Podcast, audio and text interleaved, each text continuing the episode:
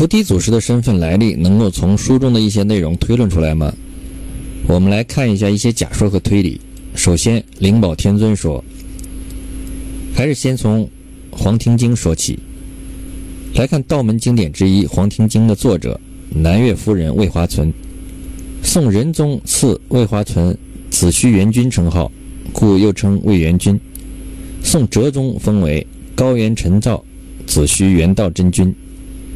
这部经典典籍刻在黄庭观墙壁上，是其亲笔所书《上清黄庭内景经》。黄庭经作为道教修内丹的重要经典之一，在道教有极其重要的地位，并且其直接促成了中国道教上清派的产生。上清是谁？上清是三清之一。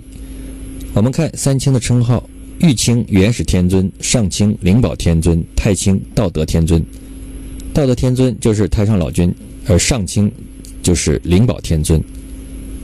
关于道教里三清的由来，也有一个过程。开始，道教只有创始人道德天尊是老子的化身，在文学作品里通常以太上老君的名称出现，而太上老君在道教大神里却不是首席神，首席神却是元始天尊，而且还有一个灵宝天尊。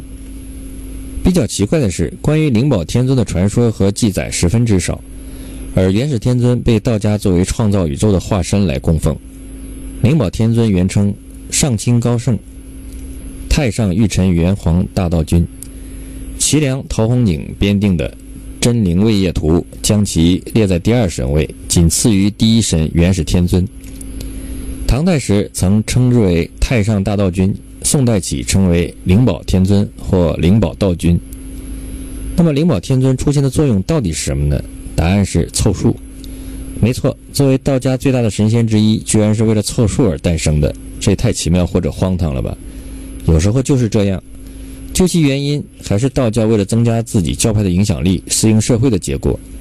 在道教的发展过程中，开始神比较少，仅老子化身一人，而老子的传说已经大致定型。由于老子来自人间，本身没有什么震撼的传说和事迹。这样对于一个古代这习惯崇拜神的社会来说，对道教的发展不是十分有利。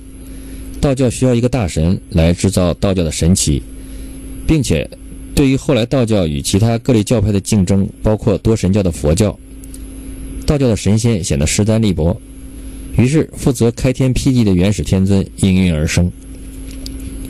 这样道教就有了两个大神，一个元始天尊，一个道德天尊。但是还不行，因为道家讲究的是道生一，一生二，二生三，三生万物，一三五才是道门推崇的数字。于是灵宝天尊又应运而生，成为道教三尊大神之一，填补了这一空缺。至于后来人们补充了上清派的各种典籍内容，其中最重要的就是这部《黄庭经》，作为上清派创始以及道家最重要的典籍。关于道教制造多个神仙与多神教的竞争，也体现在道教为抗衡佛教享有盛名的闻声救苦观世音菩萨，推出了自己的太乙救苦天尊。那么，如果孙悟空的师傅是上清灵宝天尊，怎么会教出这样一个徒弟呢？有什么逻辑上的根据吗？首先，我们来看看道教典籍《洞玄本行经》中的论述：灵宝天尊以灵宝之法随世渡人。自原始开光，至于赤明元年，经九千九百亿万劫，度人有如尘沙之众，不可胜量。凡遇有缘好学之人，请问疑难，灵宝天尊即不吝教诲。天尊有三十六变、七十二化，人欲见之，随感而应，千万处可分身即到。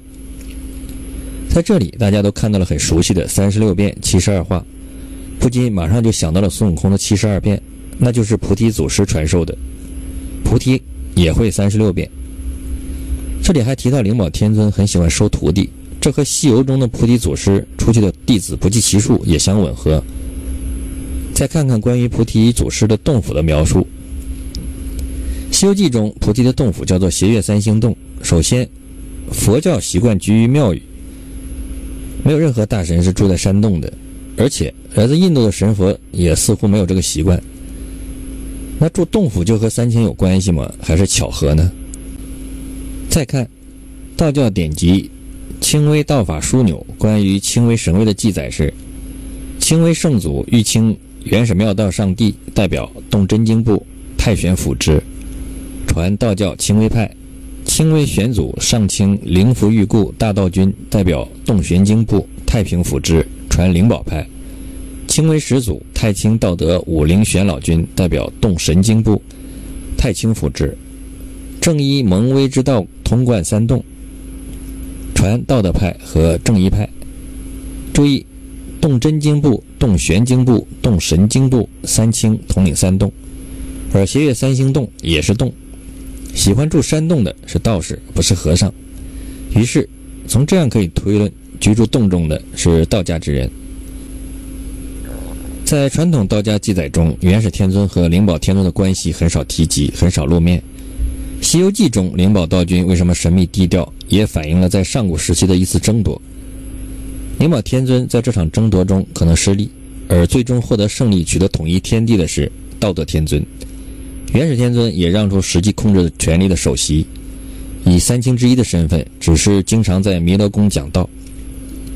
而太上老君作为开天之神，在宗教地位上仅仅是尚在太清之右，宗教地位虚而实际地位高。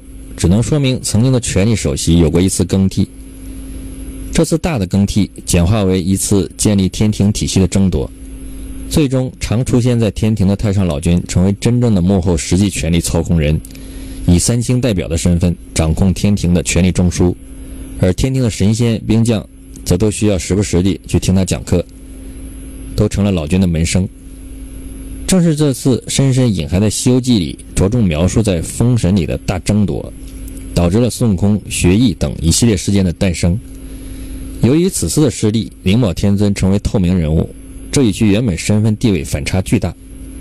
何况上清还曾经辉煌过，无论从本派人数还是影响力上，一下子从天上掉到地下，各方面的落差不能不说大。如此巨大的落差会导致什么？灵宝天尊看着老君于天庭操控的天庭玉帝。而自己却远离远离原本曾经可能属于自己的中心，失落很自然的便会产生。但是他不能和天庭直接对抗反目，他已经没有势力，不但没有天庭天兵天将的手下，也没有教徒，教徒都是去听太上老君讲课的。老君还联手了燃灯古佛，怎么办？于是灵宝天尊想到了一个办法，借别人之手来教训一下天庭。哪怕不能给老君和玉帝掌控的天庭造成实质性的颠覆，也要让他们不得安宁。于是灵宝天尊便悄悄下凡，来到如来所在的犀牛贺州开门收徒，收了徒弟不计其数。但是这些徒弟看起来都没有什么建树，为什么？就因为没有天生的灵性。直到石猴到来，后来的结果大家都知道了。石猴学习了武艺和变化，还有逃命的筋斗云。原本一个好好的。本本分分的青年被调教成了蔑视一切的捣乱分子，把整个天庭搅得一塌糊涂，大闹蟠桃宴，偷了蟠桃，还有老君的仙丹，打翻太上老君的炼丹炉，将天宫几乎捣毁。灵宝天尊心中这口气才算出来。回过头来看这一过程，灵宝天尊受气悄悄下凡，来到犀牛贺州，建造三星洞，收徒讲法，广传黄庭经，遇到石猴，看中其天生灵性。给他起一个混淆是非的佛门名姓，教授其法术，激发其好斗心，然后将其赶走。自己就此回到天宫，继续做灵宝天尊，并且告诫石猴，不要透露任何关于他的蛛丝马迹，否则就贬其进入九幽九幽深处。天上一日，地上三百六十五天，这一切并没有多久。再之后，灵宝天尊继续回到天宫，继续参加蟠桃宴，继续在暗中看着自己的报复计划一步一步的实现。只是他没想到，在闹过天宫之后的事情的发展，自己培养的石猴最终被佛门如来利用，成为取经的忽悠主力，归于佛门。这样说来，还真有可能是灵宝天尊，那还有可能是其他人吗？也有可能。